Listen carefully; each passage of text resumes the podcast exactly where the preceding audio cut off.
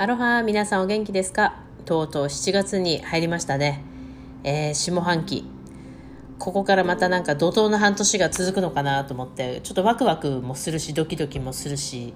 不安にもなるし、みたいな、なんかこう入り組んだ感じですね。まあ今週末、フルムーンもね、ありますから、皆さん自分のケアとか、私はフルムーンの時必ず、あのマスクとかシートマスクとかでしっかり保湿したり、まあ、ピーリングした後にしっかり保湿したりっていうあのかなりフルムーン前はケアしたりしますね。で今回から、まあ、7月上半期あじゃ上半期じゃない下半期なので、えー、タイトルもちょっと変えて「えー、スキントーク with me」っていうふうに、まあ、お肌のお話とか、いろいろしますけどもいろんなねその日思ったこととかその時思ったことっていうのをちょっと皆さんに、えー、お話できたらその場その場でこうオンラインサロンみたいに開けれたらいいかなと思ってます。まあね、日本もまだまだコロナがこう減らなくてちょっとね不安になったりしますけど、まあ、ハワイも、まあ、少ないながらも皆さんやっぱり恐怖の中で外出してますからなかなか前ほど人が歩いてるってこともないですが今週末はね独立記念日なんでちょっとまた人が増えるんで週明けにまたこうね新規の感染者が出なきゃいいなとは思ってます。で今日あのなんでポッドキャストしたかっていうとえー、今ね今月2日あと2回に分けてあの短期2日間の短期講習をねスクールで行うんですが日本人向けで、えー、ビューティーキャンプというので、まあ、プロも一般の方も参加していただけるような面白い内容になってます。プロのセラピストさんであればもう必ずこの技術を持っていけばお客様の心をゲットできるっていう、えー、技術ともちろんあの深い知識もしっかり持ってってもらいます。で一般の方にはやっぱりビューティーあの美容がねすごい好きな方がいらっしゃるので一般の方はビューティーが大好きでもっと深く知りたい自分のケアするのにこういうふうに知りたいんだとか例えばリンパとか腸の動きとかいろんなことをねその時に、えー、かなりお勉強できるような内容になってます簡単ですがかなり深いです。あの広く浅くというよりももう狭く深くしっかりとでプロの方はセルフケアも学んでいただけますし技術も学んでいただくっていう形のすごい濃い2日間になると思いますあの午後のね1時から5時までなんでもしお友達ねハワイに住んでらっしゃってあのこういうことに興味があるなとか、まあ、8月からお仕事がスタートする方なんかは、まあ、逆に少し技術をちょっとアップしてアップグレードしてあの仕事に入りたいなっていう方がいたらぜひご紹介ください。ではちょっとね本番に入ってきますけども今回まあいろんな腸の話とかあの一緒にサブでねあのまあ一応彼彼女がメインで教えてくれるんですが今こういろいろ教科書をまとめてる中で、まあ、腸の話とか、えー、お肌の話リンパの話っていうのがすごくこう深掘りして私がお話ししてて結構頭がいっぱいいっぱいになっちゃって大変って言ってますけどあのね腸って本当にまあ第二の脳って言われるじゃないですか。で病は気からとか、まあ、いろんなね風に言う方がいますけども例えばその異食同源とか病は気からまあすごくね理にかなったあの腑に落ちる内容だと思うんです。あの頭とやっぱり腸ってすごくくっついてるしストレスによって腸が動かなくなる。で頭ですごいストレスを感じる感じることによって腸が便秘を起こしたりとか過敏になって下痢になってしまったり、まあ、いろんなねこう相互作用がなんかあってほしくない相互作用が結構あるわけですよ。でその中で今回ね、えー、6月にちょっと待ってくださいね。今さらっとカンニングしますから、えーと慶応義塾大学医学部の先生とか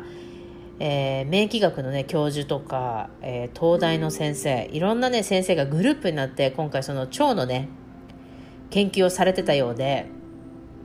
これはちょっと面白いなと。まだまだね研究進んでるそうなんです。ただ今やっぱり第一段階で、まあ、かなりいい結果が出せたということで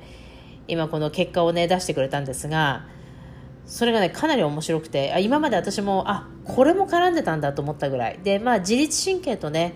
今その瞑想神経とかってすごく大事なところで今女性って自律神経失調症がすごい多いんですよ、まあ、実際自律神経ってねどこから来るのかって皆さん知らない人が意外に多いんですけど首から来ます。ほとんどの方が自律神経凝ってる方って首と肩と、まあ、首の付け根とかもうカチカチ、まあ、頭皮も結構カチカチ。でやっぱり首の辺りってね神経とかすごく詰まってますしあの大きなね血管とか大事な神経がそこから出たりしてますから本当にねこの辺り、まあ、ストレートネックになってしまったりムチ打ちしてしまったりいろんな問題を抱えてる人なんかはやっぱり自律神経失調症になりやすいこればっかりはもう自分でやっぱりストレッチを常にしてもらわないとダメですね。そのお金がなくてマッサージ行けないとかあの時間がなくて運動できないっていうのもそこはいいわけでもうトイレ行った時に腕と首と肩としっかりもう1分以内でこうストレッチするとか家に帰ってきたら、まあ、ヨガマットとか硬い床の上でしっかり体を伸ばしてあげる。もうゆっくり時間かけて。例えば帰ってきましたお風呂入りましたお風呂から上がって体が温まってたらその状態からストレッチしてあげたりもう床にゴロンって寝た時にただ寝てるだけじゃなくてあそうだと思って膝を曲げたり膝を伸ばしたり腕を伸ばしたり体をこうひねってみたりいろんな形でねあのストレッチをするのをすごくおすすめします。で今回そのまあ研究で出たのがその腸管から流れてる血液、まあ、腸のね管から流れてる血液っていうのが、まあ、すごい太い血管に合流していくんですけどその血管は肝臓に入っていくんですよ。肝臓ってまあディトックスしてくれる場所なんですけどで今まで言われてたその脳と腸の関係病は気からっていうのももちろんあるんですがもちろん神経がつながってますからね全部。でそこでちょっと今回先生たちがすごい見つけた面白いことがあってその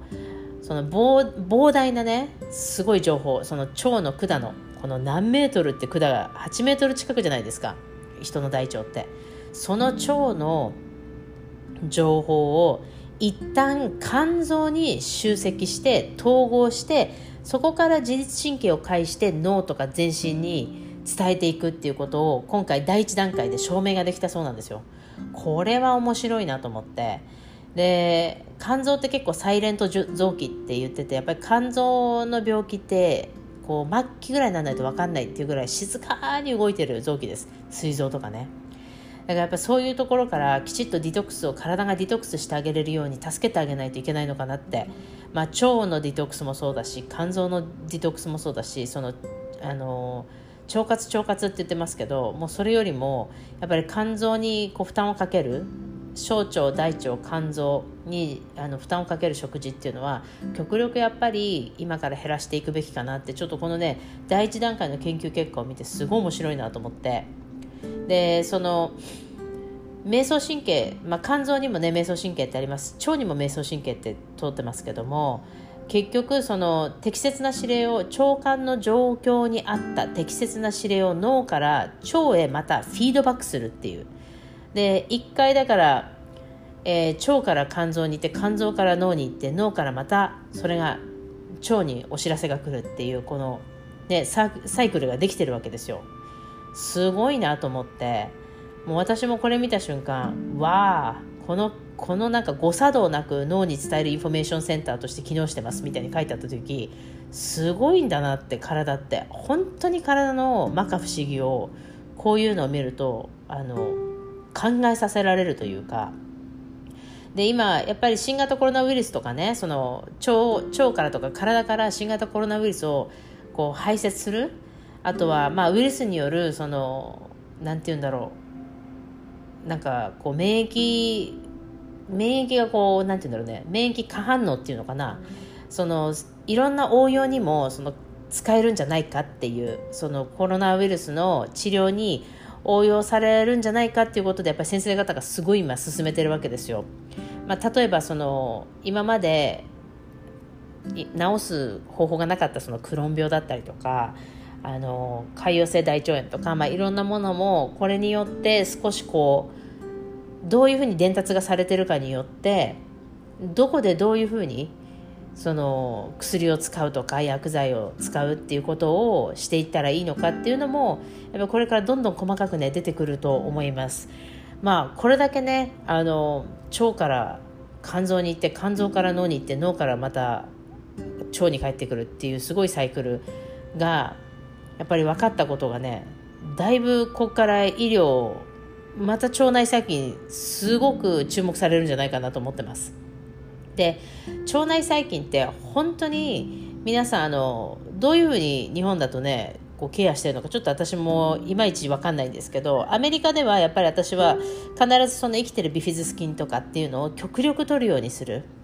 で私はちょっとヨーグルトに弱いのであのダメなんですけど大体その腸管内って百腸庫っていうその腸内細菌が動いてるわけですよ。それを異物を食べてくれたりいろんなものを殺してくれたり戦ってくれてるので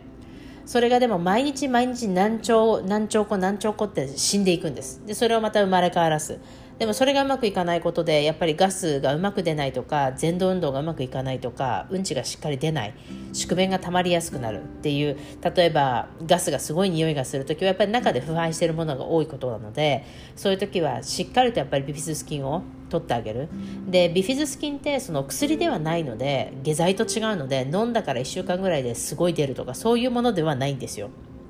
なので必ず毎日毎日増やしてあげる。やっぱりね3ヶ月はサプリメントは絶対飲んでほしい。正直。じゃないと良さはわからない。あの薬じゃないからその飲んで熱を冷ますとか飲んで痛みを取るっていうものではないのでしっかりとやっぱり飲み続けることが大事です。で日本なんかねビフィズス菌ビオフェルミン？ビオフェルミンか。あれなんかもう本当に昔からある薬ですけどああいうのでも十分です。あのヨーグルトがどうしても苦手とかいう方はそういうものを取ったりであと中にはお客様でまあじゃあ繊維繊維質取るわとかいう人もいるんですけど繊維質は逆にあのお通じあんまり水分がねお通じに入ってない人要はちょっと硬いうんちが出てしまう人たちが繊維を取ってしまうともっとカチカチになっちゃうんですよ。でしっかりその分あのアルカリ性の水分を取ってもらったりあの消化しやすい食事をやっぱりとってもらうっていうのがすごく大事です。逆にねあの逆効果になっちゃいます。便秘になっちゃう方が多いです。繊維だけがっつりとってると。なのでそのねあのバランスをねしっかりとってもらえたらなと思うんですけどやっぱり腸内細菌しっかりしてると免疫力もすごく上がるしあの精神的なストレスもだいぶ自分で感じてなかったとしても体はだいぶストレスを緩和してます。なのでねこれから本当に腸内細菌ってすごく大事なので昆布茶飲んでもらったりビフィズス菌取ってもらう。あとはヨーグルトが大丈夫な方はヨーグルトを取る。で極力あのオイル分ですねアボカドとかあとナッツとかナッツもね本当にアーモンドだったら5個ぐらい。私はもうナッツ食べるとすぐニキビできちゃうんですけどやっぱりああいうのって集中的にオイルが入ってるので濃度の高いオイルなんで消化できない場合があるんですよ。なので一気には食べない方がいいです朝2粒夜2粒みたいななんかそのあんまり食べ過ぎないでください。もしかしたら体に合ってない場合があるから。あのそういう時はやっぱり肌荒れになってしまったりいろいろ出ると思いますけど自分がやっぱりどういう肌質であってどういうものを食べるとやっぱり体が反応するのか。私はグルテンをやっぱり食べると小麦系を食べるとお腹パンパンに張るんですよ。なので例えばね私お酒も飲むんですけどあのビール飲む時とかは本当にカロリーの少ないそのカーブの少ないもの。で今オーガニックとかもすごい出てるからそれ飲んでちょっとでもお腹張るかなっていうぐらい。でも基本それのそれだったらもう目とか鼻も痒くならないしお腹もそんなにこうなんかこう膨満感も出ないしこう張った感じも出ないのでまあどうしても飲みたい時はそういうものを飲みますけどあとはレモンハイとかレモン本当に2個ぐらい絞ってアメリカのレモンめちゃくちゃでかいんですよ。日本の多分1.5倍か2倍ぐらいあるやつもあるんでもうたっぷりレモン取ってあのどうしても飲みたい時はそういうふうにヘルシーに飲んだりとかっていうふうにしてます。なのでその自分の中でね欲求を満たしてもらいたいじゃないですか。欲求を満たさないとやっぱストレスの原因になるしそれがまた腸の働きを弱めたりとか内臓にストレスをかけてしまうんで極力ストレスをかけない生活をする。いろんな意味で。食べたいものは食べる。その分じゃあ例えば砂糖なんかはもう体に本当に良くないけどどうしてもケーキが食べたい。もうケーキが食べたい時は食べてください。で食べてきちっとお水を飲む。水分をしっかりとる。そういうギブアンドテイクを体にしてあげてください。何にも食べない。これもや食べない。食べちゃダメ。あれも食べちゃダメって健康のためにすごい自分を押し殺して、まあ、それがねどうしても病気で今すぐ何かしなくちゃいけないとかっていうんだったら全然 OK です。だけどやっぱそうではないんであればやっぱり押し殺してまでやらないできちっと自分のストレスを感じない範囲でやってほしい。私も実際よく聞かれるんですよ。もうすごいヘルシーな生活してるのよねみたいな。いやマクドナルドとかあのバーガーキングとかも好きなんで食べますよって言うとみんなすごいびっくりするしいやたまにもうなんか喉乾いてスプライト飲みたい時は飲みますみたいな。だけどやっぱり帰ってからきちっとその日は逆に1食抜いたりとか夜寝る前にディトックスのために食べないで寝たりとかレモン水をしっかり飲んでその日は寝るとか体をアルカリ性にアルカリ性アルカリ性に傾けるっていう努力をして寝ます。でそうすると自分の中でそのギルティっていうかああ今日あれ食べちゃってもう本当ダメなことした自分を責めることもないしいやそれに対してこれやったしみたいな自分の中でちょっと自己満になってるんですよね。でそういうふうに自分の体をケアされていくとあんまりストレス感じなくなる。で今日もねなんか生徒さんと話をしてて例えば女性やっぱりダイエット。私もあの日本に帰ったら多分全然太ってる方に入りますけどああのアメリカにいるとまだそんな太ってる方に入んないで結構自分で、まあ、こんぐらいでいいかなっていう勝手に思ってるんですけどでもね、まあ、ダイエットすごいされる方いるじゃないですか。でそこでね本当に言っておきたいのがあの食べないでダイエットするっていうのはやっぱり本当に体に良くないです。不妊症の原因になったり冷え症の原因になっていろんな問題を起こします。で女性は特にタンパク質をしっかりとってあのアミノ酸しっかりとって取りながらダイエットするのは構わないです。例えばあのタンパク質に、ね、なるものを取るとかただ納豆を1日3個も4個も食べるのは逆逆効果なので取らないでください。あのそれはちょっとまた深い話があるんでまた今度話せたらなと思うんですけどそういう意味ではなくバランスよくいろんなタンパク質を取ってほしい。バランスよくしっかりダイエット中は水分も取る、えー、タンパク質も取る。えー、砂糖が食べたい時は逆にハニーとかそういうこう自然の甘味料で糖分を取ってあげる。そういうふうなねちょっと努力をして体に優しくきちっとダイエットしてほしい。あのー、すごくこう昔の言い方だとカロリーメイトだけ食べてダイエットするとかその卵だけ食べて卵を3日間食べてあのダイエットするとかいろんなダイエット法がありましたけどやっぱりああいうのは体に負担をかけてる分リバウンドがすごい。あの相当根性強くないとその後キープできないと思う。で私もあのローカーブダイエットアトキンスダイエットみたいのをやってあの時は、まあ、時間もあったしもっと、えー、ジムも5日間通ってカーブ一切抜く。米うどんパスタパン、まあ、そういうものを全部抜くっていうダイエットした時は2ヶ月で15キロぐらい落ちたかな。だいぶ頑張りましたね。だからそういうふうにそういう時に根性があってできればいいけど、まあ、今ちょっと戻ってるけどでも別に今自分の体型がどうとかって思ってないしあのやっぱ健康であることが何よりも大事だしお肌の状態がいいことが私にとっては本当に幸せなことなのであのもう少しね自分を責めないであの昨日もなんかそうヒーラーの人と話をしてて、まあ、自分を責めてしまうとやっぱりどんどんこう悲しくなってっちゃうしなんで私こうなんだろうとかいろいろ考えちゃうじゃないですか。そうじゃなくて例えば自分の健康が今日健康であって風邪をひかないで会社に行ける仕事ができるそういうことにすごい感謝したりとかあの鏡見れないほどね不細工な人ってなかなかいないと思うんです私。やっぱりでもそうやって心が出てくるから表に。暗い人はやっぱり暗く見えちゃうしちょっとなんか近寄るのやめようかなって思っちゃうし。でも顔の作りがじゃあすごいモデルさんとか女優さんになるほど綺麗じゃなくてもやっぱり心から出てくるその明るさだったり優しさだったりってすごい顔に出ると思うんですよ。で私はそういう人の方がすごい綺麗だなと思うしやっぱり心が綺麗な人って顔も綺麗だなと思うからあの偽りっていうのはやっぱり出てきますからねいずれ。そういうふうに。いろんな形で出てきちゃうんでそれよりも自分の肌が朝起きたらすごい明るくて綺麗でたるみもなくてあ今日もいけてるってちょっと思うわけじゃないですかニキビがいっぱいあるよりはなのでやっぱりそういうことで少しずつ自分のその作り方自分の作り方っていうのを自分がやらないとやっぱり人に何かしてもらうとか人に何か言ってもらえないからっていうのはもうやっぱり人任せになっちゃうんで自分でそのニキビがすごいとか肌荒れしてる肌がたるんでる毛穴が開いてるいろんな問題に対してどうしたら私だったらできるんだろうっていうことをきちっとやっぱり見極めないといけないと思う。でもね、大体の場合は基本、やっぱり腸内細菌が問題のことが多いです。なので必ずやっぱり自分のお腹の中、体の中からしっかりと健康を保つっていう、健康をスタートする。あの、表からいくら塗っても体の中がもうボロボロであれば、はっきり言って何の、あの、お金の無駄遣いになっちゃう。なので、今日ね、その、ちょっと腸の話をたまたまあの見たのであの文献をね読んですごい感動しちゃってやっぱり腸の大切さ腸活の大切さ。で本当の腸活の意味をねやっぱりもう少し考え直してもらいたいなと思います。実際本当に食べ物あのビタミンとかは補助食補助食ですから実際本当に自分が何を食べてるかっていうのをまずもう一回見直してほしい。あのどういう食べ方したらいいのかっていうのを見直してほしい。どうしてもコンビニフードだったらもちろんそこは絶対に補助食つけた方がいいしあとそうだな。えー、パントテン酸とかああいうのもやっぱり糖分とか脂肪分を分解するので自分が今外食が多い、えー、テイクアウトの方が多いとかそういう加工品が多いっていう方はやっぱそれに合わせたサプリメントを取ってもらうのがベストです。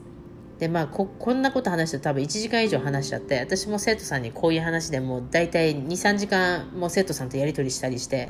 話が終わっちゃうんですけど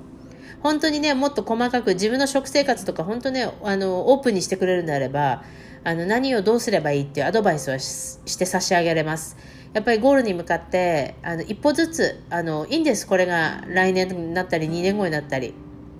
体とかやっぱり頭が慣れてくるのであこれだったらできるかもあれだったらできるかもって少しずつねあの積んでいくのが一番ベストです。一気に自分を変えようなんてもう100人いてもできない。相当根性あって明日変えなきゃいけないっていう人以外はできない。なので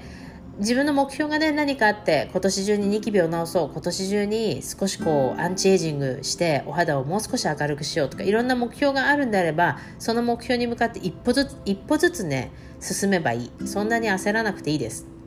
でまたねこういう細かいもっと細かい話をしてほしいとかあの個人的にいろんな相談したいとか生理のこととか、まあ、いろんなことがあると思うんですけど